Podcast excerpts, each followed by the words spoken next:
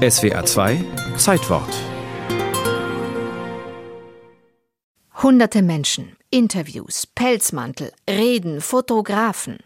Alle Theater wollen alle Stücke von mir spielen. Alle Zeitschriften alles von mir abdrucken und alle Verlage alle Bücher von mir. In sämtlichen Gesellschaften und Fabriken soll ich sprechen, und alle Universitäten, literarischen Vereine, Kulturverbände und alle wichtigen Einzelleute wollen Bankette für mich geben. Das klingt ironisch und geschmeichelt zugleich. Da kommt einer aus dem Exil, als Jude vertrieben von den Nazis, als deutscher Erfolgsschriftsteller von seinem Publikum abgeschnitten. Leon Feuchtwanger. Und jetzt das. Am 27. November 1936 tritt er seine Reise in die Sowjetunion an und alle Türen stehen scheinbar offen. Von kommunistischer Seite setzt man große Hoffnung auf den sympathisierenden Schriftsteller, der mit seinen Romanen ein Gespür für die Ungerechtigkeiten der kapitalistischen Welt bewiesen hat. Aber trotzdem bleibt er natürlich ein unzuverlässiges Element, eben ein bürgerlicher Autor. Dem musste begegnet werden, denn gerade hatte man einen anderen Starautor eingeladen, den Franzosen André Gide, und der kam geläutert von seiner Russlandreise zurück. Nun also Leon Feuchtwanger. 1935 war er beim Pariser Schriftstellerkongress zur Verteidigung der Kultur aufgetreten. Das waren die Flitterwochen der Volksfront, wie das der russische Schriftsteller Ilja Ehrenburg mit leichter Ironie bezeichnete. Da standen auf der einen Seite das Who is Who der internationalen Schriftstellergarde, aus Deutschland und Österreich zum Beispiel Heinrich Mann, Klaus Mann, Robert Musil, auf der anderen Seite kommunistische Parteigänger wie Anna Segers, Johannes R. Becher und zahlreiche sowjetische Parteifunktionäre.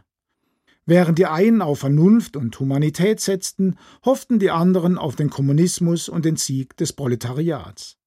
Während die einen an ihre hehren Ziele glaubten, sahen die anderen in ihnen nützliche Idioten, die man für die Durchsetzung der eigenen Zwecke gut als Aushängeschild brauchen konnte. Was sie verband, war der Kampf gegen Hitler und das Nazi-Deutschland. In diese Gemengenlage gehört auch Feuchtwangers Russlandreise. Er wird umschmeichelt, er wird hofiert. Doch hinter den Kulissen herrscht Unruhe.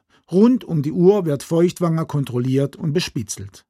Sogar einen der berüchtigten Moskauer Schauprozesse darf er beobachten und hält ihn für ein, Zitat, korrektes Verfahren. Und dann der Höhepunkt. Ein Interview mit dem Genossen Stalin, der ihm die Welt und die untergeordnete Stellung der Künste im Klassenkampf erklärt. Ein Unbehagen bleibt. Am Ende blenden Feuchtwanger die grenzenlosen Schmeicheleien, die inszenierte Bedeutung, die man ihm zuspricht. Ich habe den Eindruck, dass man mich hier wirklich liebt aber auch die Politik der Volksfront, die sich keinen Riss im Kampf gegen Hitler erlauben will. Die Konflikte um den bald veröffentlichten Reisebericht Moskau 1937 lassen jedoch genau diese Bruchstelle in der Volksfront zutage treten, die er zu übertünchen suchte.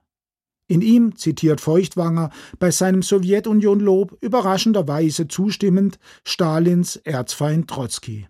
Ich bin es nicht gewohnt, historische Perspektiven unter dem Gesichtswinkel des persönlichen Schicksals zu betrachten.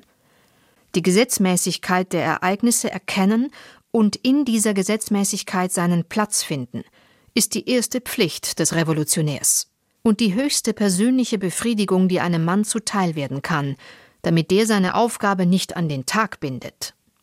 Feuchtwanger erkennt nicht, dass gerade in dieser Perspektive die Keimzelle der Tyrannei und der Diktatur steckt, denn wer glaubt, auf der Seite der Geschichte zu stehen, hat immer recht, sei es Hitler, sei es Stalin.